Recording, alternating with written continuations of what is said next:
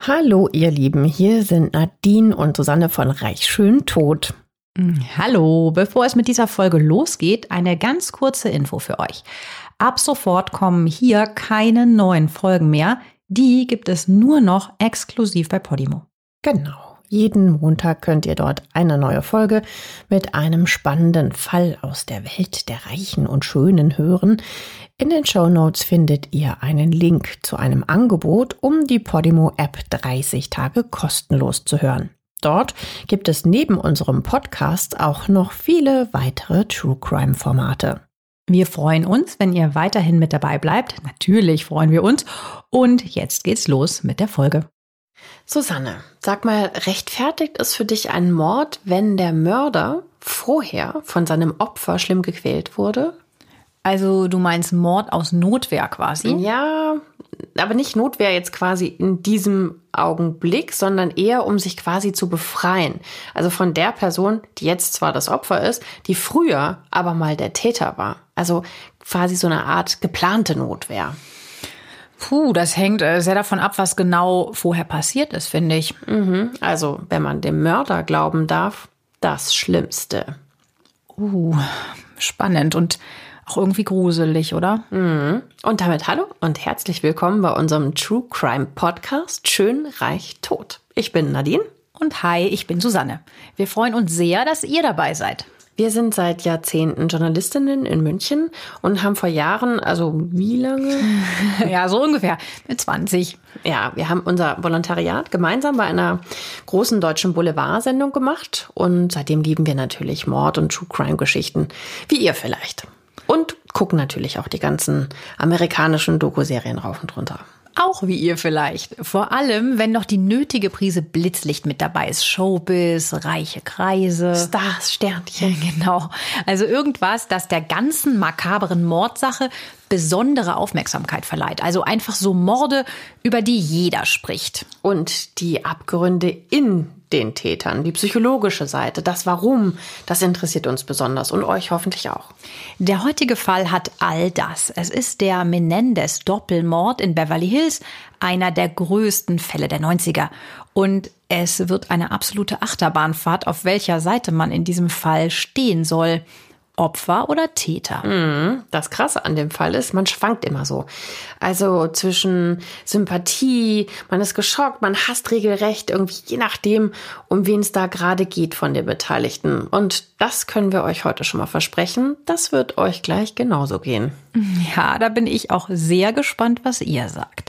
Ihr Lieben, noch ein kurzer Nachtrag zur Folge von uns. Unsere neuen Folgen erscheinen ab sofort jeden Montag exklusiv bei Podimo. Geht einfach mal auf reichschöntod.de slash Podimo. Dort könnt ihr Podimo 30 Tage kostenlos testen. Also, es ist ein wirklich tragisches Familiendrama und es spielt in super luxuriösen Kreisen.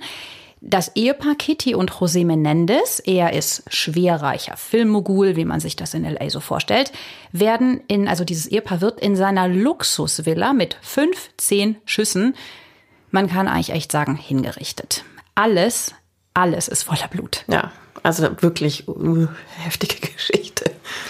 Ja, und äh, total tragisch. Ausgerechnet deren eigene Kinder finden ihre Eltern blutüberströmt mit komplett zerschossenen Gesichtern auf der weißen Ledercouch. Ähm, das hier ist der etwas hysterisch, aber verständlicherweise klingende Originalanruf von Lyle, dem älteren Sohn, beim Notruf Beverly Hills am 20. August 1989. Beverly Hills emergency. Yes, police. Uh, What's the problem? sounds, uh, What's the problem?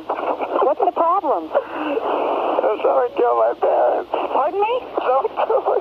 Wie er das sagt, irgendwie. Also so dieses, jemand hat meine Eltern umgebracht, oh Gott, stell dir nur vor, irgendwie, dass du jemals diesen Satz sagen musst, äh, oh Gott, jemand hat meine Eltern erschossen, ja, und zerschossen, wie sie da liegen und völlig Das zerfetzt und ist, so. das ist so krass. Ich habe schon wieder hier, ich, mir stellen sich da immer alle Haare auf, weil das ist einfach, ich glaube, man kann sich kaum was Schrecklicheres vorstellen. Und also der eigene Sohn, der wegen einem Mord anruft, das ist wahrscheinlich da auch noch nicht oft passiert, geschweige denn irgendwie, also was sich dann alles noch rausstellen wird. Die Familie, das kommt natürlich sofort in die Medien, ist so vermögend, dass die Amis den Fall von Anfang an total aufsaugen und äh, immer heftigere Details, die rauskommen, äh, also wirklich verfolgen wie gebannt. Man darf auch nicht vergessen, die sind noch total jung. Ne? Die sind 18 und 21 Jahre alt. Also das heißt, die stehen echt einfach auch noch am Anfang von ihrem ganz jungen Erwachsenenleben. Ja. Wenn du dir vorstellst, irgendwie, wie oft habe ich meine Eltern in dem Alter irgendwie auch noch irgendwie gebraucht, mal so als Ratgeber während der Uni-Zeit oder so. Auf jeden Fall ist das Leben dieser Bilderbuch Rich Kids aus Beverly Hills ab diesem Abend komplett aus den Fugen. Also die ganzen Zutaten, die du jetzt da schon angeteased hast, irgendwie, es hört sich an wie in so einer ganz düsteren Serie. So, so perfekte Showbiz-Familie, ganz viel Geld und dann so ein krasser, brutaler Doppelmord. Ja, und die Abgründe werden noch schlimmer. Wie so oft bei wirklich schrecklichen Geschichten fängt alles nämlich ganz harmlos an. Es ist also der Abend des 20. August 1989 und die 5 Millionen Dollar Villa, die ist übrigens gekauft, der Menendez in Beverly Hills allerbester Wohngegend, das ist ja eh schon gut, aber das ist die allerbeste Gegend der Elm Drive, die liegt ganz friedlich da. Es ist sehr heiß gewesen an dem Tag und hier hört man eher so Geräusche wie Pools blubbern, Lounge-Musik, ein paar Eiswürfel, die im Drink klirren. Kannst du mir richtig vorstellen, so Klischee, weiße Villa, teure Autos, so total sorgloses Leben, ja. So scheint es, bis im Wohnzimmer des Filmproduzenten José Menendez 15 Schüsse fallen. Die Nachbarn haben später gesagt, sie dachten, das wäre Feuerwerk. Weil das natürlich deutlich naheliegender ist als, ja, äh, ja das ist einfach Und komplett. natürlich auch keiner, klar. Und in dieser Gegend erst recht unvorstellbar. Also das ist wirklich der beste Teil von Los Angeles. Hier wohnen wirklich die, die es geschafft haben. Die Söhne Lyle und Eric kommen an diesem Abend aus dem Kino. Sie haben gerade Batman gesehen, sagen sie so später. Und vor dem laufenden Fernseher liegen also blutverschmiert ihre Eltern José und Kitty. Und ja, sie können wirklich nicht viel von ihnen erkennen. Es ist gruselig. Und als die Polizei eintrifft, sind die auch wirklich, wie man es ja am Anruf hört, völlig fertig. Der Lyle läuft der Polizei aufgelöst entgegen und Eric, weil du ja eben sagtest, die sind noch nicht groß. Nee, der liegt zusammengekauert wie ein Embryo auf dem Boden und, und wimmert. Also wirklich das absolute Drama. Also die, die Leichen ihrer Eltern liegen im eigenen Elternhaus, ja. Horror. Ja, die Polizei sichert natürlich Spuren und hat auch einen allerersten Verdacht aufgrund eines besonderen Details. Dem Paar wurde nämlich in beide Knie geschossen.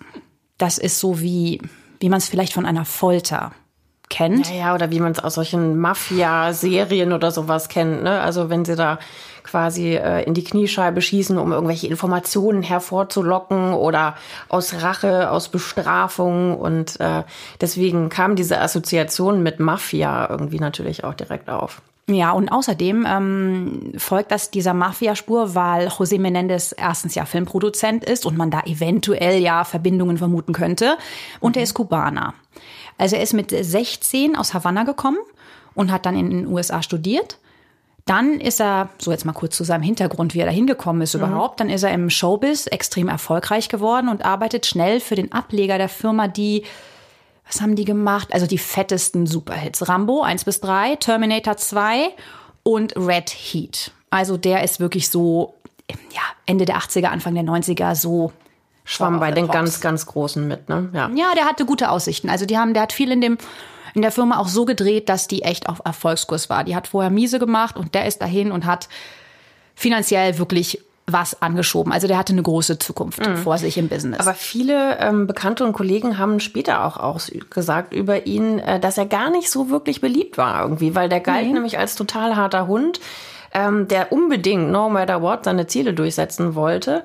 Und mit so einem Verhalten macht man sich in der Branche und auch außerhalb natürlich jetzt nicht gerade so beliebt. Nee, also ganz sicher hatte der durch harte Entscheidungen, wie du sagst, auf jeden Fall Feinde. Also der war eher der Typ, ähm, ist mir egal, was es kostet, ist mir egal, wie es geht, Hauptsache ich setze mein Ziel um. Und ja, darum, wenn man jetzt auch ein bisschen den Charakter kennt, war das natürlich total naheliegend anzunehmen. Der Mord galt eigentlich ihm und Kitty war so zufällig auch mit dabei. Und ähm, der ermittelnde Detective, warte, wie hieß der? Les Seller hieß der. Der war auch absolut kein Anfänger. Also der, der ist da hingekommen und äh, ja, der war ein gestandener Mann. Also der ist so, schätze ich, in den Dokus in seinen frühen 50ern, Ja, vielleicht Ende würde ich auch 40 schätzen. so, meinst Wirkt du? sehr souverän, Also total Fall. souverän. Der kennt als, der hat wirklich in Beverly Hills, ähm, der hat bei Wal- Walsh geklingelt und hat gesagt, oh, ihr Hund bellt hier zu laut und so. Also der hatte mit diesen ganzen Hollywood-Menschen zu tun und das war aber für den auch. Also der sagt, das ist ein unfassbarer Mord, der schlimmste, den er bisher gesehen hat. Und der ist auch bis zum Ende tatsächlich, dieser Detective, das hat den so gepackt, dieser Fall, dass der bei jeder Verhandlung war. Bis zum Ende, bis dann, ja.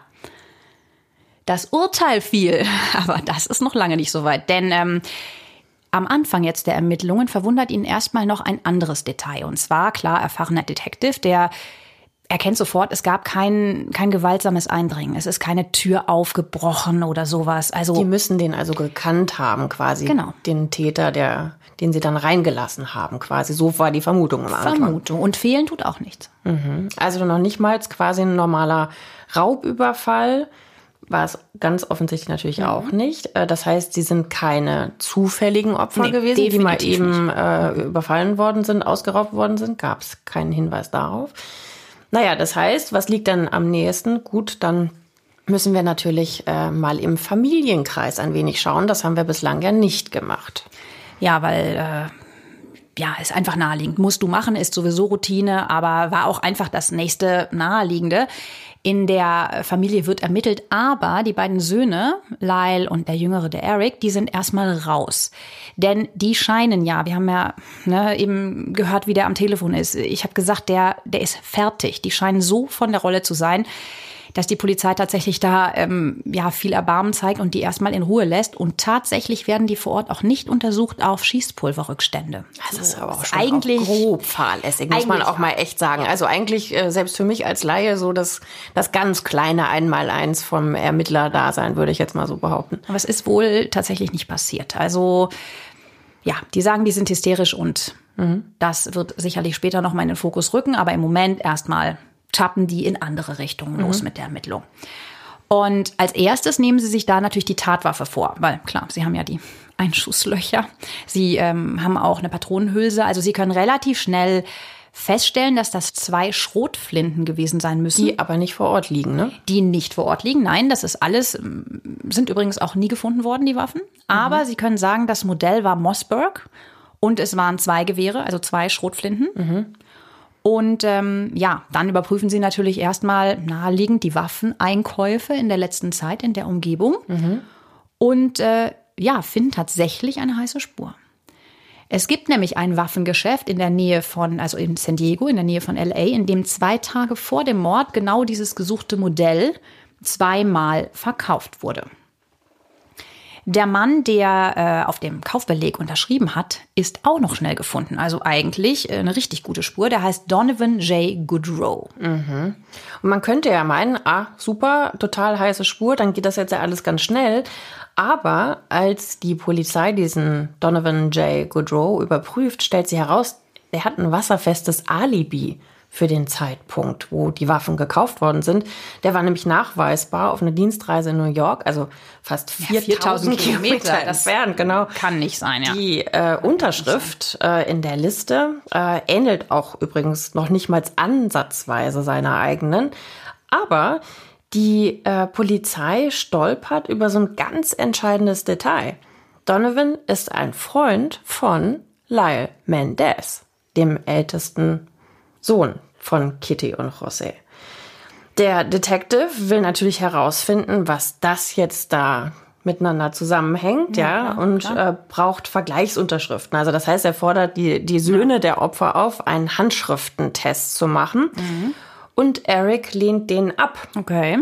Und das ist natürlich schon so, wo man denkt, hm, warum, Verdächtig. warum macht er das? Ja, ziemlich verdächtig. Auch ein bisschen Ja, und äh, auch so. Also die lassen sich es, ich meine, man muss sich das wirklich überlegen. Ja, die haben ihre Eltern da gefunden, die waren nicht in der Lage, vernommen zu werden. Und die lassen sich es aber sehr schnell nach dem Mord sehr gut gehen, so wie es scheint. Also die waren natürlich vorher schon Rich Kids, die, das Familienvermögen wird auf 14 Millionen geschätzt. Diese Villa, die, da hat vorher Elton John drin gelebt und Prince zur Miete. Sie haben sie gekauft. Also, die hatten vorher schon so ein, ein cooles Leben im Sinne von geldig. Aber jetzt lassen sie es mal richtig krachen. Ähm, das wird später alles dokumentiert fürs Gericht und sie kaufen sich also einen grauen Special Edition Porsche mh, für 64.000 Dollar. Einen Wrangler Jeep, der hat vorher einen Alfa Romeo gefahren. Ich weiß gerade nicht mehr, wer den hatte. Ich glaube Lyle oder was? Eric. Auf jeden Fall, ich glaube Lyle. Hat er gesagt, "Yeah, this piece of shit. Und das kommt als erstes weg, also den Wrangler Jeep. Krass. Dann shoppen sie exzessiv teure Klamotten, heuern einen Profi-Tennislehrer an. Die sind nämlich beide sehr, sehr sportlich. Sieht man auch immer wieder, wenn man die auf Bildern so sieht, sehr breitschultrig, Mhm. totale Sportcracks. Der Vater hat die immer zum Tennis äh, Getriezt. gepusht, kann man ja. sagen. Und auch, ähm, ja, auch Fußball. Also die sind richtig gut. Aber das musst du dir auch mal vorstellen, ne? ganz schön geschmacklos. Ne? Deine Eltern irgendwie, Ja, ja, jetzt mal warte. ganz ge- ge- gemein gesagt, sind noch nicht mal kalt und dann fangen sie schon an, äh, shoppen zu gehen. Was sie auch machen ist, die kaufen sich nämlich Rolex und tragen die 15.000 Dollar, geben sie aus, das sagt eine Mitarbeiterin Ja, eines Juweliers ja. und tragen die zur Beerdigung. Wow. Also schon. Das ist also dann wirklich so sehr Ja. geschmacklos, trifft es, Ja. glaube ich, ganz Ja. gut, ja. Naja, und es wird ja vermutet, dass sie tatsächlich irgendwie eine halbe Million Dollar, wie du sagst, irgendwie ausgegeben haben.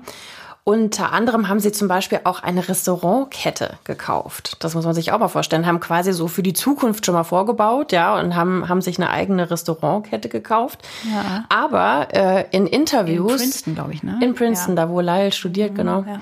Und äh, die Jungs begründen das aber sogar, das Verhalten. Die sagen, ähm, ja, das hätte ihre Mutter früher mit ihnen auch immer so gemacht. Also wenn die Mutti irgendwie schlecht drauf war, dann sind die erstmal alle miteinander shoppen gegangen. Und je nachdem, wie schlimm es gerade zu Hause irgendwie gewesen ist und wie schlimm die Mutti irgendwie drauf war, haben sie halt mehr oder weniger Geld ausgegeben. Das spielte dann einfach keine Rolle. Und genau so haben sie es jetzt halt eben auch gemacht. Und bei, ja, bei ermordeten Eltern hat man natürlich viel Kummer und deswegen musste man natürlich noch ganz schön viel Geld ausgeben. Shoppen in Exzess. Klar, aber ich meine, als das alles später rauskommt, kann man sich ja ungefähr vorstellen, was das für ein Bild auch auf die wirft, so vom Charakter, ne? Das Geld kommt übrigens auch noch ähm, logischerweise, aber auch makabrerweise aus der Lebensversicherung vom Vater, weil da kommen sie jetzt natürlich auch als erstes ran. Die wird natürlich ausgeschüttet. Jetzt muss man aber auch sagen, also neben den äh, Shopping-Exzessen, die wirklich natürlich auch dann, es gibt später Fotos darüber, äh, extrem aufgebauscht werden später noch, ähm, geht der Jüngere, der Eric, auch zu therapeutischen Sitzungen zur Aufarbeitung dieses harten Traumas. Und er schildert seinem Arzt, dem Psychotherapeuten Dr. Jerome Osiel, ähm, eingehend seinen mentalen Zustand. Den kennt er schon länger. Da geht er auch schon länger hin. Schon vor der Tat. Schon vor der Tat, genau. Den hat er zu einem früheren Zeitpunkt kennengelernt und immer wieder mal konsultiert. Und ja, bei dem meldet er sich und macht da wirklich ähm, lange Sitzungen. Und der Dr. Ausil, der nimmt das auf Tape auf. Dieser Typ ist sowieso recht interessant. Also wenn der im Gerichtssaal sitzt, wenn ich mir, der hat diese kalten Fischaugen. Der hat so Augen und dann noch diese Brille. Der Typ ist nicht koscher. Nee, Sorry, er aber der nicht. ist einfach, wenn du dir den anguckst, der ist echt schräg. Ja, der ist auch, äh, weiß Gott, nicht irgendwie so der bravste Typ seiner Zunft. Irgendwie ganz im Gegenteil. Also eigentlich ist er verheiratet, aber er hat natürlich eine Geliebte, ja. so, Äh, eine Patientin übrigens auch war die, ne? Die äh, war, ja, wie es halt so ist, ne? Abhängigkeitsverhältnis eigentlich. Und da gibt's auch später einen Riesenstreit drum, dass er sie mit Medikamenten auch irgendwie in eine Richtung gepusht hätte und so. Also sie ist eine ehemalige Patientin, Ja. die Geliebte. Sagt auch schon einiges aus, finde ich, aber gut. Judalon Smith heißt die Geliebte und die wird allen Ernstes diejenige sein, die den Fall ins Rollen bringt. Wahnsinn. Ja, weil Was die, hast du gesagt? Soap? Es, es ist wie eine es- Soap. es Es, ist hört sich eine. Ja, komplett unwahrscheinlich an und genau so Ja. ist es dann aber, weil die ist aber super wichtig. Realität tatsächlich irgendwie. Ja, weil diese Judalon Smith, die Geliebte des ähm, Psychologen, hört die ganze Zeit nämlich diese Sitzungen mit. Sie weiß also, was hinter diesen vermeintlich verschlossenen Türen geredet wird. Und was sie da zu hören bekommt, das ist echt heftig, ja. Also, Oh, ja. aber dann kommt's, die Beziehung zwischen ihr und Dr. Osil, die zerbricht wenige Wochen später. Er will sich nämlich von ihr trennen. Und das erbost sie derart, dass sie sich diese Bänder schnappt von den Therapiesitzungen. Und sie weiß natürlich, was Erik darauf sagt und dass das den Fall explodieren lassen wird. Aber hallo. Also sie geht wirklich zur Polizei. Die Geliebte, wirklich wie in einem wirklich schlecht, also wie einem wirklich schlechten, schlechten. Skript, geht die zur Polizei in so einem schlechten Drehbuch und sagt aus, Eric und Lyle haben auf diesen Bändern äh, die Tat gestanden Sie sind die Mörder. Ja, unglaublich, Das oder? ist einfach Das ist einfach so krass. Damit hat man wirklich, wirklich, wirklich nicht gerechnet, ja, dass die das tatsächlich dann sind. Und da, man darf sich immer nicht, man darf immer nicht vergessen, das ist Monate her, dass das rauskommt. Das ja. ist mittlerweile über sechs Monate her. Und wäre die nicht zur Polizei gegangen Oder hätte Eric sich nicht offenbart, seinem Psychologen? oder das, ähm, äh, wer weiß, wann das rausgekommen wäre. Die hatten keine Tarnwaffe, die tappten echt im Dunkeln, diese Mafia-Geschichte, und die wären ewig noch weiter in die, in die falsche Richtung gelaufen. Und so wird aber tatsächlich der Lyle am 8. März 1990 auf dem Weg zum Lunch und ähm, sein Bruder natürlich auch dann verhaftet. Ja, einfach wirklich unglaublich. Das ist Wahnsinn. Also, das finde ich, was da so ein bisschen dran auffällt, ist natürlich die Frage, wie ist das überhaupt mit diesen Tapes? Ne? Das ist auch später eine Riesenfrage beim Prozess gewesen. Wie zulässig sind die? Darf man das überhaupt? Eben, und ich ja habe ein das äh, genau das. Da es hast, ist, ne? du brichst nämlich deine Schweigepflicht als Therapeut und deshalb habe ich das nochmal nachgelesen, wieso das eigentlich zulässig war. Und es gibt ein einziges sozusagen Schlupfloch. Mhm. Und das hat der Dr. Osil in dem Fall auch genutzt, dass er nämlich, es war so, der Eric hat das sozusagen bekannt bei ihm Mhm. und der hat sich schon gedacht, der ahnte das schon, weil natürlich klar durch die Sitzung vorher und kriegte Panik, weil der wusste, wenn ich mit diesem Geheimnis hier unterwegs bin, was sagt eigentlich der Lyle dazu? Weil Eric hat es gesagt, dass sie es beide waren. Und daraufhin hat der ähm, Dr. Osil gesagt, komm, wir holen den jetzt hier mal dazu. Dann ist der Lyle dazugekommen und der Dr. Osil hat mittlerweile, weil ich meine, der hat das geglaubt, hat angefangen, sich ernsthaft Sorgen um sein eigenes Leben zu machen. Ach so, dachte der irgendwie, Ja. die bringen den jetzt Der dachte, und das hat ihm Lyle tatsächlich gedroht. Lyle, also alles Aussage von Dr. Osil, er hat ihn mit dem Tod bedroht. Und das ist das Schlupfloch. Also wenn du wirklich um dein Leben fürchtest, dann darfst du eine Person dazuziehen. Und der hat dann auch, die haben sein, ähm, seine Anrufe gecheckt, hat diverse Kollegen angerufen und hat sich irgendwie versucht, schlau zu machen, hat so getan, als wäre das einem Kollegen von ihm passiert, natürlich. Und daraufhin hat er die Judalon da postiert und äh, ja, hat die so ein bisschen als seine Lebensversicherung genommen. Und sie sagt auch, dass er die Tapes deshalb aufgenommen hat, damit er hinterher die Brüder in der Hand hat. Sagen wir mal im besten Falle. Im noch etwas krasseren Falle wäre das natürlich auch ein sehr schönes Erpressungsmittel gewesen. Ne? Ich meine, die hatten jetzt echt Kohle. Er hatte das Geständnis auf Tape. Das sind so Sachen, die kommen dann später von Judalon Smith. Jetzt muss man natürlich berücksichtigen, ähm, ja, sie haben sich getrennt, sie ist total sauer. Fazit von dem Ganzen ist allerdings, dass der seine Zulassung verloren hat. Er sagt im Nachhinein, das war alles gar nicht deshalb und so. Naja, gut, das war ein seltsamer Zufall. Also jedenfalls äh, gibt das einen riesen Aufruhr, aber letztendlich, ja, ist es auf den Tapes und damit war es zulässig. haben auch, sie, ne? haben sie was in der Hand. Ja, es gab viele Diskussionen, aber es wurde tatsächlich zugelassen. Ja, Wahnsinn. Sechs Monate sind jetzt also vergangen, ja, seit dieser entsetzlichen Tat. Und jetzt kommt diese unglaubliche Wendung. Also sie haben sich präsentiert wirklich unfassbar ungeschickt. Alle waren auch total auf ihrer Seite. Aber jetzt beginnt der Prozess und der wird tatsächlich sieben Jahre dauern. Es wird auch nicht nur einen geben, sondern zwei, weil jetzt geht's erst richtig los mit den ganzen Details. Mhm, weil die vorschnelle Meinung aller Amerikaner war ja damals, klar, ganz klarer Fall, Habgier. Die wollten halt einfach die Kohle haben, ja. Ja, klar. Und ähm, Core TV, das ist ein ganz, ganz großer Gerichtssender, der überträgt auch den ganzen Prozess. Das heißt, jeder verfolgt das auch die ganze Zeit. Also selbst Präsident Clinton hat wohl gestanden, dass er immer mal wieder aus seinen politischen Sitzungen da rausgesneakt ist. Schlichen um Core TV. Um Core TV Ja. zu gucken. Also Oder O.J. Simpson-Fall. Das war ja auch genau so in der Breite. Alle haben vom Fernseher gehangen. Ja, also und ähm, da haben natürlich äh, zuerst alle, alle die, die Söhne natürlich total bemitleidet, um Gottes Willen, die Eltern beide gleichzeitig tot und erschossen und wie schrecklich und so weiter. Aber dann äh, kippt es halt eben, diese, diese Stimmung für die beiden Jungs irgendwie, weil alle natürlich ähm, sie anfangen zu hassen, ja, weil, weil sie natürlich dann das mitbekommen mit diesem Shopping-Wahn und so weiter und natürlich dann sagen, boah, also krass, eindeutiger Fall, Habgier. Ja, das ist das, was so im Raum steht. Ne? Und ich meine, man muss auch mal sagen, wenn man die sich anguckt, wie die da im Gericht auflaufen, die machen wirklich alles dafür, dass, äh, dass man sie nicht mag. Also die sind angezogen in so quietschbunten Ralph Lauren Pullis, so gerne auch rosa Ich und sagen, blau, pink, ja. pink, also Pinke Pullover, äh, mit Polunder. Hemd immer Also drunter, auch, ja. Pullover, Polunder. Ähm, das sieht dazu die Haare immer lächelnd gemacht. in den, ja, in den, also ein bisschen arrogant kommen sie auch rüber, ne? So ein bisschen schnöselig und arrogant. Schnöselig. Ich glaube, das trifft's gut. Und das trifft natürlich sowieso den Nerv der Amerikaner, die, die sagen hier, das sind so Millionärssöhnchen, die hatten immer alles. Ähm, und jetzt kommen die hier rein, als wären die hier, das hat eine Zeitschrift mal geschrieben, eine Zeitung ganz hämisch geschrieben, als wären sie im Country Club. Und die hätten gerade ein Tennismatch gespielt und es wäre ein bisschen kühl und sie hätten sich jetzt mal so einen Pulli umgehängt. Also nur noch mal kurz zur Erinnerung, ne? 15 Schüsse. Da ist alles durch die Gegend geflogen in diesem Raum, was Ja. so, ne? Also war wirklich, wirklich blutig. Und jetzt kommen die da rein und die ganze Nation weiß, okay, die waren das auch. Da- Das ist, das ist Ja, das ist ein, Wirklich krass. einfach wirklich ein abartiges Verbrechen. Ja, das ist ein, ein Elternmord an beiden Eltern gleichzeitig.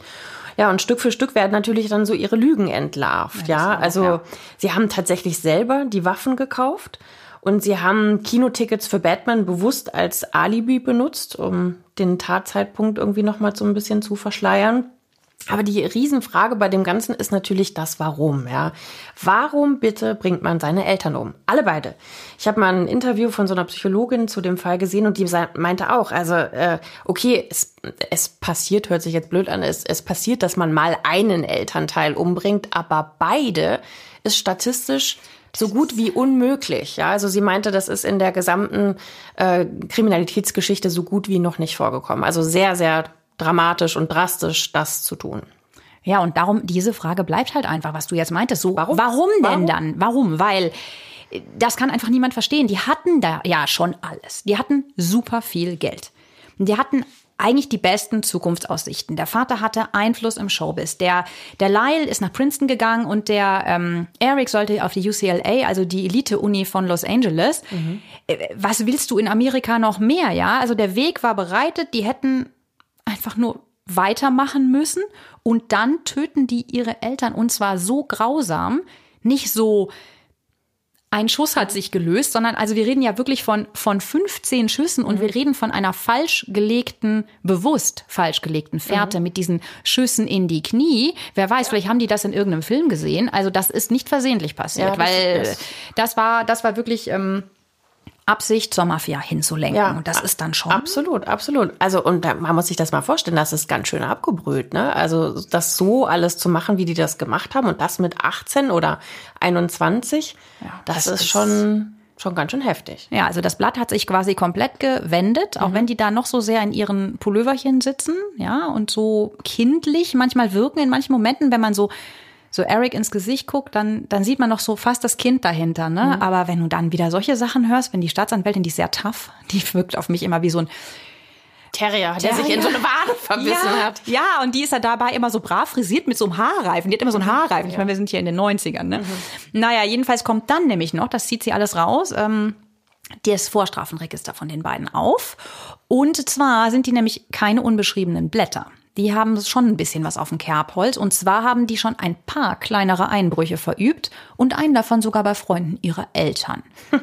Und auch da fragt man sich natürlich, wieso machen die das? Die haben Schmuck mitgehen lassen für so 100.000 Dollar. Also ja, das hört sich jetzt viel an, aber angesichts der Kohle, die die selber zur Verfügung hatten, sind das eigentlich eher Kinkerlitzchen. Ja, total. Und man kann das ja auch gar nicht nachvollziehen, weil die werden mit Sicherheit ein sehr üppiges Taschengeld bekommen haben und sowieso äh, an nichts wird ihnen gemangelt haben. Ja, also das ist sowieso unverständlich. Tja, aber Papa, hier der große Filmmogul, der regelt das damals alles. Also sprich, es gibt keine Konsequenzen, was Nee, diesen für die Einbruch nicht. betrifft. Ne? Erik, der Jüngere, der äh, muss alles auf sich nehmen, damit an Lyle, dem älteren Bruder, nichts hängen bleibt. Und der Lyle soll ja auch dem Wille des Vaters folgen und auf die Elite-Uni Princeton gehen. Ja, und die Familie zieht nach diesem Einbruch halt einfach um nach Kalifornien und einfach mal so schwamm drüber. Ne? Also sind echt glimpflich davon gekommen, der ohne Vater, Konsequenz. Ja, wie wir es eben auch äh, beim Charakter so ein bisschen beschrieben haben, ne? der nimmt das in die Hand, der ist so ein Machertyp. Der denkt sich, nee, jetzt nicht wegen so einer Jugendscheiße möchte ich jetzt auf keinen Fall, dass hier meine Jungs, vor allen Dingen der Lyle ist so ein bisschen der der Goldjunge, man sieht das so manchmal auf Fotos, wie er ihn so im Arm hat oder die Hand so auf der Schulter. Also der ist so sein Kronprinz und der möchte auf gar keinen Fall, dass an dem irgendwie Schmutz hängen bleibt. Und klar, das läuft häufiger mal so. in Familien, wo, wo Geld ist und Einfluss ist, dass der natürlich auch so genutzt wird. Und ja, er kann es abbiegen, aber es zeigt uns ja dann irgendwie schon, dass das auch früher schon nicht immer so super astrein lief, ja. Das, ähm, das war wohl auch so, dass der Vater ähm, eine etwas seltsame Reaktion hatte. Also die haben das dann gesagt, mussten sie ja, damit das regeln kann, aber der war gar nicht so sauer darüber, dass sie es getan haben. Das war noch so ein bisschen, ja, Kavaliersdelikt, hm, aber dass sie sich haben erwischen lassen. Das hat ihn so richtig Das geärgert. fand er ne? richtig scheiße. So Ja. ungefähr, jetzt habt ihr es nicht, nicht durchgezogen. Also wenn ihr schon so einen Mist macht, dann doch bitte konsequent und komplett, nur das Ziel zählt, mit allen Mitteln, egal wie ihr es schafft. Das war so sein Credo und so nach dem Motto hat er die natürlich auch erzogen. Ne? Ja, mit den ganzen Tennisstunden die wurden ja auch so richtig gedrillt, ne, dass die immer erfolgreich sein mussten und so weiter. Und das passt ja da quasi so auch ins Bild. Total. Jedenfalls der Mordfall. Da ne, sind wir ja, der zieht sich und zieht sich. Und es gibt äh, eben erstmal die Diskussion, deshalb dauert das auch erst so lange, ob das Material vom Psychologen verwendet werden darf. Ja, darf es. Der Richter er heißt Stanley Weisberg, der lässt das zu. Auch ein ganz erfahrener, alteingesessener Richter. Und dann geht's darum, dass ja die Jury ausgewählt wird. Das ist ja so, dass in den USA jeder Bürger diese Pflicht hat, wenn er dazu aufgerufen wird. Und da werden ähm, zwölf zufällig ausgewählte Bürger zu Geschworenen gemacht. Und dann gibt's mehrere Phasen beim Prozess und im sogenannten Erkenntnisverfahren entscheiden die erstmal über die Anklage, die die Staatsanwaltschaft vorbringt. Also es geht erstmal darum, in der ersten Phase, sind die Beschuldigten im Sinne der Anklage schuldig oder nicht schuldig? Und danach gibt es dann ein gesondertes Verfahren und da wird das Strafmaß festgelegt. Das Wichtige dabei ist, diese Entscheidung der Jury, die muss einstimmig sein. Ja, das ist der ganz, ganz entscheidende Punkt, auf den wir später nochmal zu sprechen kommen. Ähm, interessant fand ich auch eine Person, die jetzt sozusagen mit ins Spiel einsteigt. Das ist die Anwältin von Eric, dem jüngeren der Brüder. Leslie Abraham heißt sie. Und äh, die war eine recht ähm, erfahrene Anwältin, aber war auch eine total krasse Persönlichkeit. super ne? Also man muss sich die erstmal vorstellen, die ist winzig, die ist ganz, ganz klein, Aber hat Power. hat aber eine Wahnsinnspower, ist eine total taffe Frau. Ja. Äh, und es gibt auch teilweise Situationen von ihrem Courtroom, wo sie dann wirklich äh, zum Richter sagt und ich ganz ehrlich, ich habe das Gefühl, es läuft hier nicht fair ab, wie sie das hier alles so verhandeln und so. Also ich meine, so viel Mut muss man ja dann irgendwie auch erstmal aufbringen, ja, irgendwie dem Richter da so ständig die Stirn zu bieten. Ähm, und nochmal zu ihrem Äußeren, das ist das Markanteste an ihr sind tatsächlich, es hört sich blöd an, aber es ist wirklich so sind ihre Haare. Ja, frizzy hair, schreibt Ja, also sie, immer. sie hat eine Wahnsinnslockenmähne irgendwie und das zu diesem eher kleinen Persönchen, ähm, passt aber wiederum irgendwie extrem gut zu ihrem taffen Charakter. Naja, und sie ist halt, äh, ihre Haare entsprechen, möchte man schon fast sagen, äh, wie so eine Art Löwenmutter für Eric vor allem, ähm, weil sie halt extrem für ihn kämpft. Also man hat die ganze Zeit halt das Gefühl irgendwie, okay, sie gibt wirklich alles, äh, um, um ihn auf jeden Fall äh, da rauszubekommen. Also viele, viele Stars zum Beispiel sagen in der Zeit in Interviews auch, also wenn ich mal ein Problem haben sollte, dann muss ich unbedingt Leslie Abraham haben, weil, weil sie natürlich äh, mich da rauskämpfen wird, ja. Die soll übrigens äh, ungefähr 700.000 dafür bekommen haben. Und der Anwalt von äh, Lyle auch nochmal. Also klar, sie haben ja auch gerade Geld. Also die lassen sich das auch richtig was kosten, dass die da die beste Verteidigung haben. Und sie schafft das auch wirklich. Sie dreht den Fall nämlich nochmal komplett. Also was Lyle und Eric dann mit ihr an ihrer Seite aussagen, lässt die ganze Nation und auch einen Teil der Jury dann nämlich doch zweifeln, ob der Hass auf diese zwei vermeintlich total skrupellosen, verwöhnten Rich Kids, die aus Habgier getötet haben, gerecht ist oder doch total unfair. Die beiden plädieren nämlich auf Notwehr. Sie sagen, sie hätten sich in panischer Angst vor ihrem Vater befunden. Sie hätten sich die Waffen zugelegt, weil sie tatsächlich jede Sekunde um ihr Leben gefürchtet hätten. Und die Tat sei darum kein heimtückisch geplanter Mord, sondern ein Akt der Selbstverteidigung. Unter Tränen schildern die Brüder das im Zeugenstand, dass sie sexuell missbraucht worden sind. Ähm, also, wen es im Detail interessiert, es gibt originalgetreue Zeugenaussagen stundenlang bei Court TV und das ist echt heftig. Ja. Über, über Jahre, von Kindheit an hat der Vater sie also auf wirklich brutalste, alle erdenklichen Arten Ja. körperlich und seelisch misshandelt und schwer sexuell missbraucht und auch vergewaltigt.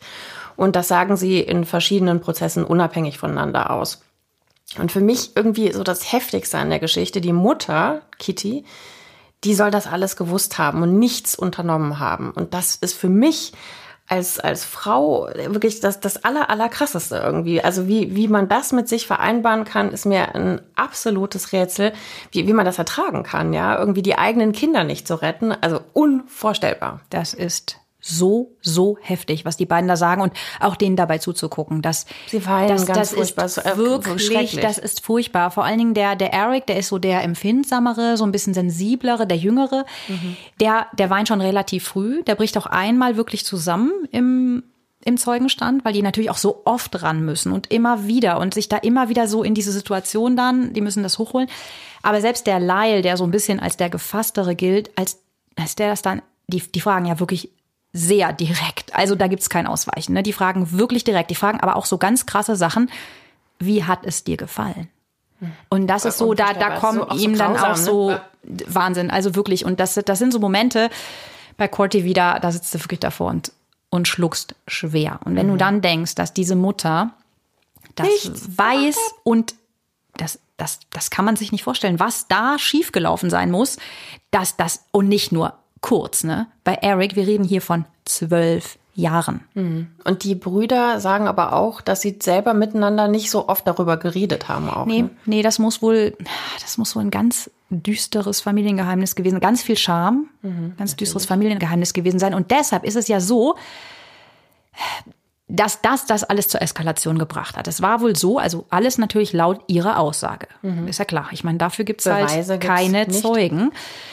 Der Eric, der war so froh, dass der endlich von zu Hause wegkommt. Der hatte einen Platz an der UCLA, dieser Elite-Uni in, in Los Angeles. Lyle war schon weg zu dem Zeitpunkt. Lyle war schon ausgezogen, der war ja älter und der hatte einen Platz im Studentenwohnheim. In Princeton. Äh, Nee, nee, der, der Eric hatte einen Platz im so, Studentenwohnheim, so, ja, genau, bei, in der UCLA. Und der Vater hatte ihm aber dann erklärt, also es war so zum Greifen nahe, aus diesem Umfeld zu kommen.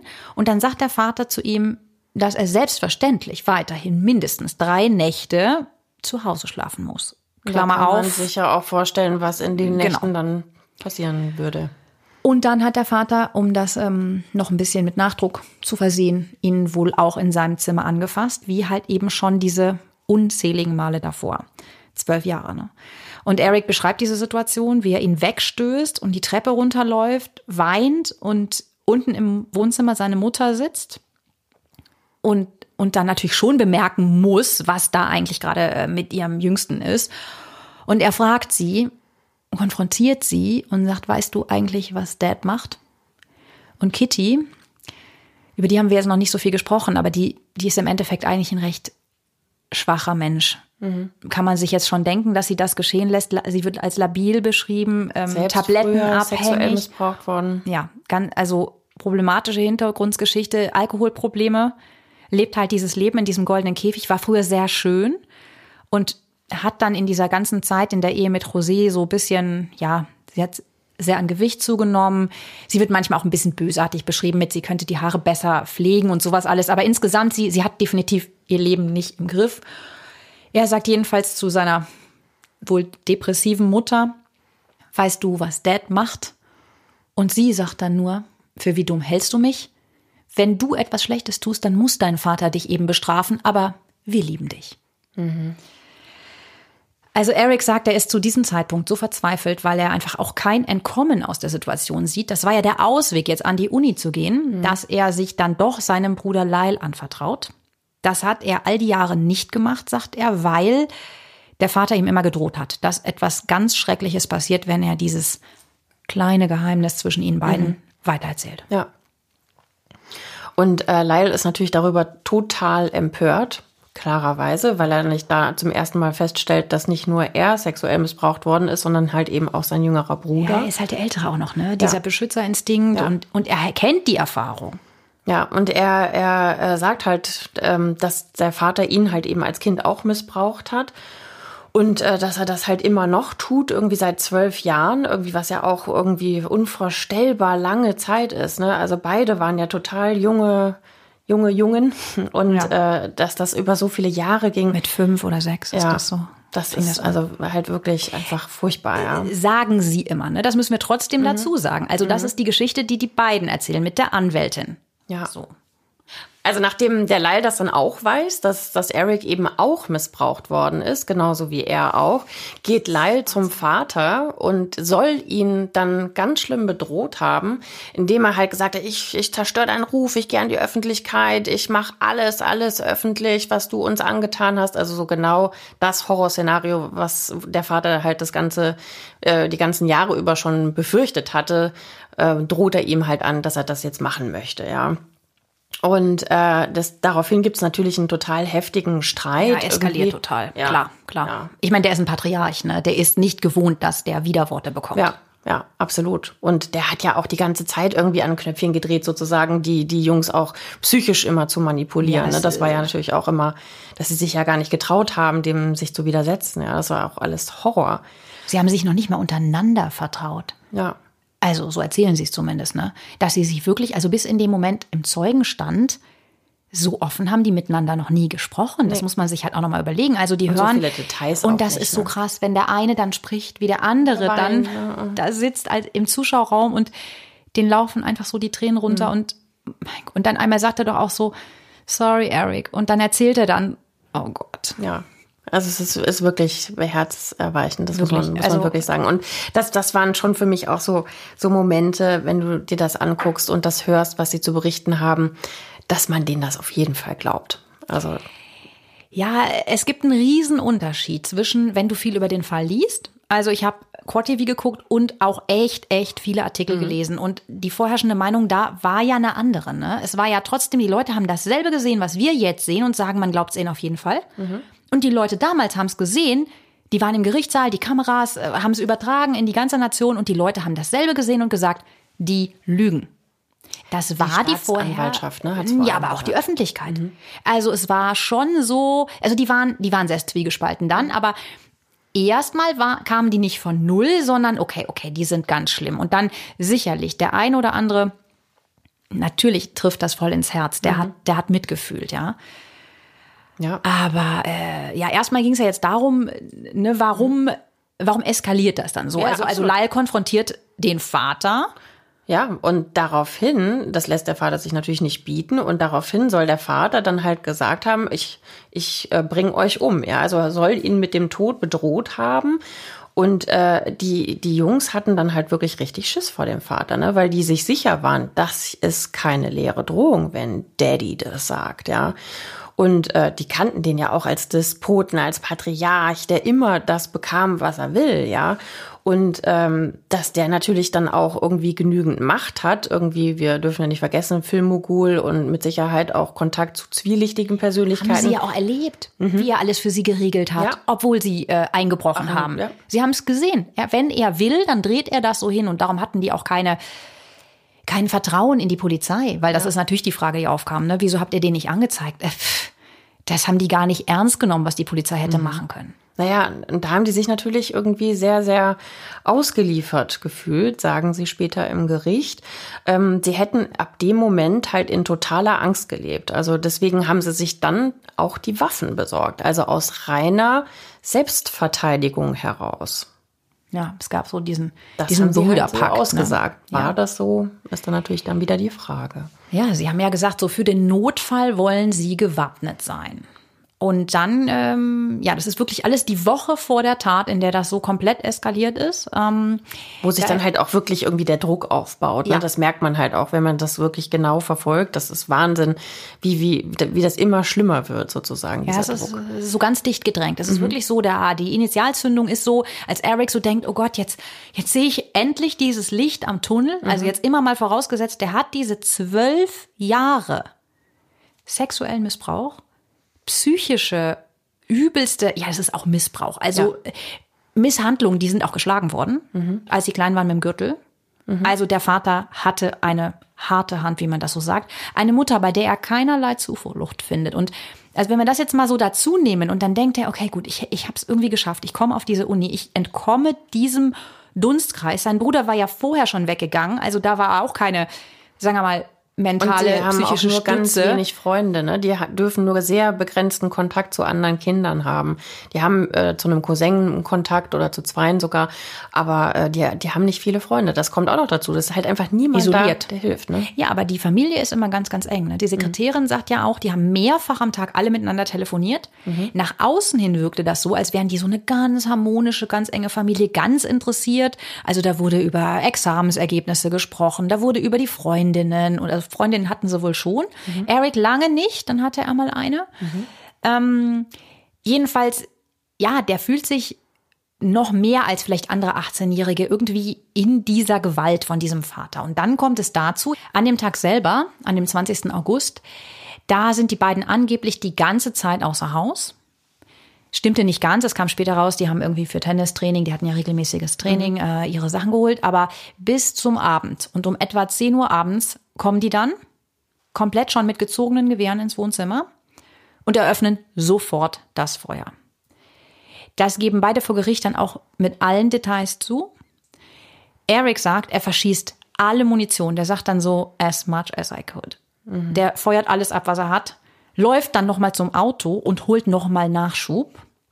Und Lyle, Ich glaube, die Mutter war auch noch nicht tot, ne? der Lyle erschießt dann die Mutter, die will sich noch so, so wegschleppen, aber aus allernächster Nähe. Also das ist auch diese Befragung, wo die, wo die dann sagen, ja, jetzt hast du deiner Mutter das Gewehr an die Schläfe gesetzt. Hast du sie in dem Moment geliebt? Das sind, das sind so Fragen, da, pff, Auf die käme ich gar nicht. das ist Wahnsinn. Das ist wieder diese Terrier-Anwältin. Also die, ja, also der erschießt die wirklich aus nächster Nähe. Und eben mit diesen äh, 15 Schüssen, die die Körper wirklich komplett zerfetzen. Überall ist Blut. Und ähm, ja, das hört sich einfach nach sehr, sehr viel Hass an. Das ist wirklich eine Hinrichtung. Danach duschen sie sich. Das war sich, möglicherweise ja auch wirklich Ja, so, das- ne, dass sich das entladen hat, sprichwörtlich in diesem Augenblick. Ne? Aber ich meine, gut, das ist jetzt natürlich spekulativ, aber es spricht vieles dafür. Also das war auf jeden Fall nicht gezielt, hier ein Schuss, da ein Schuss. Und das spricht ja auch gegen die Variante im Endeffekt von Anfang an, dass da Profis am Werk waren. Ja, Psychologen reden auch von Übertöten in so einem Moment und Mhm. das ist ja definitiv auch der Fall. Ja, die waren, das hört sich irgendwie so nach Blutrausch an. Ne? So. Jedenfalls duschen sie sich dann tatsächlich. Also da sind sie dann doch wieder einigermaßen cool, weil sie laufen jetzt nicht mit diesen äh, blutigen Schuhen noch durchs Haus. Das heißt, die müssen von da direkt ins äh, Gästehaus gegangen sein, beim Pool und da äh, geduscht haben. Fahren dann, ziehen sich um und fahren dann zum Mulholland Drive und werden die Waffen los, die ja bis heute nicht gefunden sind. Und dann kommen sie zurück und finden ihre Eltern und rufen dann 911 an. Und sagen, ja, jemand hat meine Eltern umgebracht. Jetzt ist natürlich die super schwierige Aufgabe der Jury, also der zwölf Geschworenen, diese ganzen Aussagen zu entwirren. Denn es gibt natürlich dazu die Zeugenaussagen, die die eine These stützen, der despotische Vater. Es gibt ganz andere Aussagen, die von ihm als total liebevoll sprechen. Zum Beispiel seine Sekretärin, die sagt, wieso, der war doch total caring und der hat doch immer seine Söhne angerufen. Die Frage ist ja jetzt, ist das ein heimtückischer Mord, geplant begangen und Habgier das Motiv? Oder der absolut verzweifelte Notwehrakt von zwei ganz jungen Erwachsenen, die sich einfach nach jahrelangem Missbrauch massiv in die Ecke gedrängt fühlen und wirklich um ihr Leben fürchten. Ich finde das bis heute, obwohl wir wirklich so viel gelesen haben und so oft diese, diese Aussagen in Dokus, aber natürlich echt auch die Originalaussagen geschaut haben. Ja. Ich finde das super schwierig zu sagen, weil es gibt total viel Pro und Kontras für beide Positionen und ich schwank immer noch und immer wieder, wenn ich die höre, wie ich eben meinte, auch wenn ich es lese oder wenn ich es höre. Weil ganz kurz, man, man darf ja auch immer nicht vergessen, die Jury, das sind ja keine Juristen. Ne? Das sind ja normale Leute, so wie du und ich irgendwie. von der Straße und, quasi äh, gecastet. Und die haben auch einfach Gefühle, äh, sind auch einfach beeinflusst, ja, durch, durch Aussagen, äh, sowohl für das eine Lager als auch für das andere Lager und so weiter. Das ist auch nicht einfach, das zu entwirren. Ne? Das überhaupt nicht. Und ähm, ich meine, es wird ja auch aus dem Familienkreis gesagt, okay, es ist vorstellbar, dass der Vater, der der sehr, sehr streng war, auch vor anderen mit denen, ähm, ja, so eine Art mentalen Missbrauch begangen hat, weil der eben auch als Perfektionist unglaubliche Leistungen immer erwartete.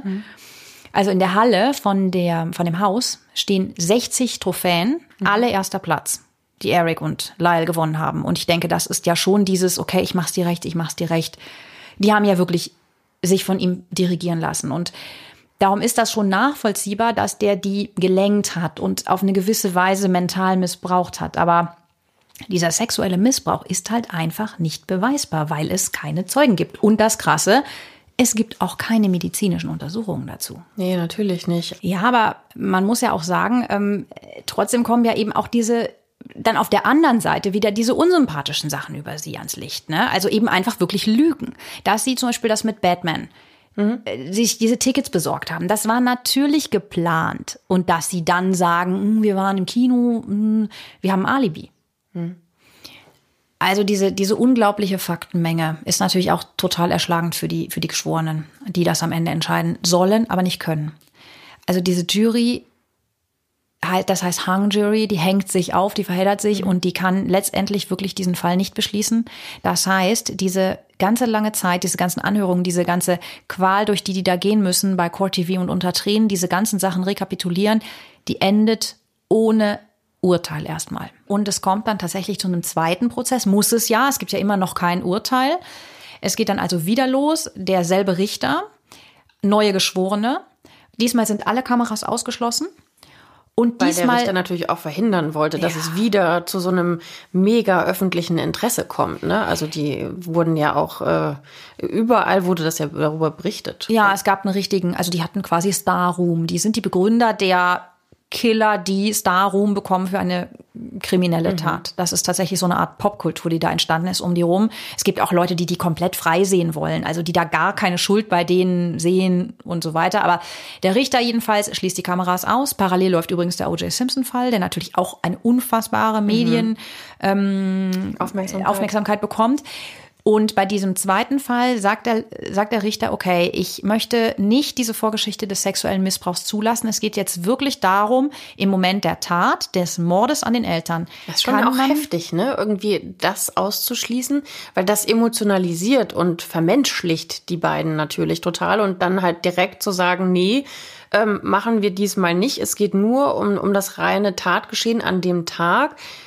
Ist schon auch, ähm, wenn man das mal so aus heutiger Sicht sieht, ganz schön heftig irgendwie, ne? Da, weil das ist ja ein, ein wichtiger Teil, der einfach mal bestimmt wird. Das lassen wir jetzt mal weg. Absolut. Es wird auf jeden Fall das Motiv abgekoppelt oder das mögliche Motiv von der Tat. Es geht jetzt in dem Moment, das sagt die Staatsanwältin so im ersten Prozess, nicht um den Fall von Kindesmissbrauch, sondern es geht jetzt darum, war das hier Totschlag, zum Beispiel im Affekt, oder, also Notwehr würde ja auch darunter fallen, oder dieser vorsätzlich geplante Mord, der dann eben über das Strafmaß auch entscheidet. Ja, im einen Falle ist es wirklich im schlimmsten Falle die Giftspritze. Ja, also für Murder in the First Degree kannst du die Todesstrafe bekommen oder eben lebenslänglich, aber wirklich lebenslänglich. Und in diesem zweiten Prozess mit demselben Richter, der das eben ausgeschlossen oder hat, Totschlag, äh, wo du natürlich nur ungefähr elf Jahre oder so bekommen würdest. im- Genau, im also bei Totschlag Fall, ne? hätten sie bekommen äh, wahrscheinlich elf Jahre pro Opfer, also 22, und sie sitzen ja schon wirklich lange ein. Also wir erinnern uns, sie sind verhaftet worden ein halbes Jahr nach der Tat und seitdem, die ganze Zeit, was wir hier alles erzählt haben, sitzen die ja in Untersuchungshaft. Das sind Jahre. Und es dauert auch sind vom ersten zum zweiten Prozess, sind es, glaube ich, nochmal anderthalb Jahre, bis Ja, der zweite ja. Prozess überhaupt beginnt. Genau, bis der überhaupt Und da hatte man dann schon auch so ein bisschen das Gefühl beim Richter, da, da ist so ein bisschen Druck auf dem Kessel. Jetzt muss aber ein Urteil fällen, no matter what. Und wahrscheinlich hat er deswegen auch die sexuelle Missbrauchsgeschichte ausgeklammert, ne? dass die Und- nicht nochmal so infiltriert werden, die Jury. Das stimmt total. Dieses Emotionalisieren war sicher ein Punkt und natürlich wirklich parallele laufende O.J. Simpson-Prozess, der natürlich einen Aufruhr auf die Straßen gebracht hat. Ich meine, da sind die Leute rausgelaufen, dieses unfassbare, also unfassbar ungerecht empfundene Urteil. Und ich glaube, die wollten hier auch einfach Härte zeigen. Ich meine, wir reden immer noch von einem doppelten Elternmord. Ja, man darf auch nicht vergessen, bei dem O.J. Simpson-Fall hat natürlich die Staatsanwaltschaft verloren und die wollten natürlich nicht nochmal einen so berühmten Fall wie, wie von den Menendez-Brüder äh, auch noch verlieren. Also das war auch so eine Art Gesichts Gesichtsverlust, Präventionsgeschichte irgendwie kam es mir teilweise so Ja, vor. für die Justiz natürlich auch. Ne? Und dementsprechend ähm, geht der Fall halt auch wesentlich schneller. Die neue Jury entscheidet dann tatsächlich, dass das keine Notwehr ist, denn in der akuten Situation, in dem Moment der Tat, hätte keine Gefahr bestanden. Also es war nicht so, als ob der Vater die angegangen ist und so weiter. Die sitzen ja quasi in dem Moment entspannt auf der Couch, Notwehr, ja. sitzen da, essen Eiscreme und Erdbeeren und die Söhne wiederum haben sich ja im Vorhinein bewaffnet, haben geplant, dass sie das an dem Tag tun werden. Damit ist das Murder in the First Degree und die kriegen tatsächlich beide die Strafe lebenslänglich und ohne die Chance auf ähm, Berufung. Ja. Und wandern dann ins Gefängnis. Ja, und zwar getrennt voneinander. Das wurde auch noch bestimmt, dass sie halt in unterschiedlichen 500 Meilen voneinander entfernten Gefängnissen untergebracht werden. Die Jungs versuchen dann äh, über Jahre und Jahrzehnte zueinander zu kommen. Ähm, wurde ihnen immer abgelehnt. Ähm, sie haben aber trotzdem all die Jahre über intensiven Kontakt zueinander Briefkontakt, weiter gepflegt, ne? Ja. hatten ähm, Briefkontakt, ähm, haben auch zusammen Schach gespielt. Genau, da wurde der jeweilige Zug dann wieder an den Bruder geschickt und wieder retour. Aber ähm, ich glaube, es war vor zwei Jahren, ist es ihnen dann endlich gelungen, dass sie wieder zusammen in einem Gefängnis sein dürfen. Ja, also die hatten natürlich strenge Sicherheitsverwahrung. Man muss allerdings ja wirklich auch sehen, die sind ja keine Serienkiller. Also so schrecklich diese Tat und so blutig die war, aber die hatte ja ein ganz konkretes Ziel. Und der Hintergrund war aus ihrer Sicht der Hass auf die Eltern. Das heißt, es war ja nicht so, dass die Straßen jetzt sicherer sind, weil die Menendez-Brüder weggesperrt sind. Die waren ja in dem Sinne nicht psychopathisch, dass sie sich auf jeden stürzen, hatten aber tatsächlich bei einem Interview mit Barbara Ward, das sieht man das, wie wirklich in der höchsten Stufe der Gefährdung ähm, Fußfesseln, Handfesseln und wurden auch so behandelt. Ja. Haben äh, O.J. Simpson im, Krank ähm, im ähm, Gefängnis tatsächlich auch mal Gesprochen, ne? gesprochen. Ja. ja, aber jetzt kommt ja dann doch ein bisschen ein Licht am Ende des Tunnels für die beiden, nach dieser langen Zeit, die sie wirklich, glaube ich, hart 30 ihre Strafe Jahre. verbüßt haben, 30 Jahre. Mittlerweile sind sie 50 und knapp 50. Ja. 48. Also ihr ganzes Leben bisher, ihr bisheriges Leben, also den vorderen Teil dann vermutlich missbraucht, den danach im Gefängnis, wo manche sagen, der Vater hat sie quasi eigentlich zweimal mm, ja, vergewaltigt, ja, einmal irgendwie damals und dann nochmal mit diesem Leben, was sie danach geführt haben. Aber jetzt gibt es tatsächlich eventuell die Möglichkeit auf eine Neuaufrollung oder einen neuen, neuen Ansatz bei dem Revision. Prozess. Revision, genau.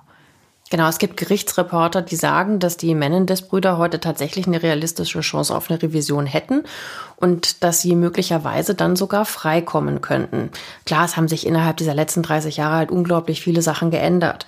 Die Betrachtungsweise der Gesellschaft, es haben sich auch Gesetze geändert. Von daher sagen alle, es besteht eine realistische Chance, dass sie unter Umständen sogar freikommen. Ja, und man darf auch nicht vergessen, also in Deutschland bedeutet lebenslänglich 15 Jahre. Das heißt, die wären schon vor 15 Jahren schon rausgekommen. Also es ist halt schon auch eine verdammt lange Zeit, die sie da sind.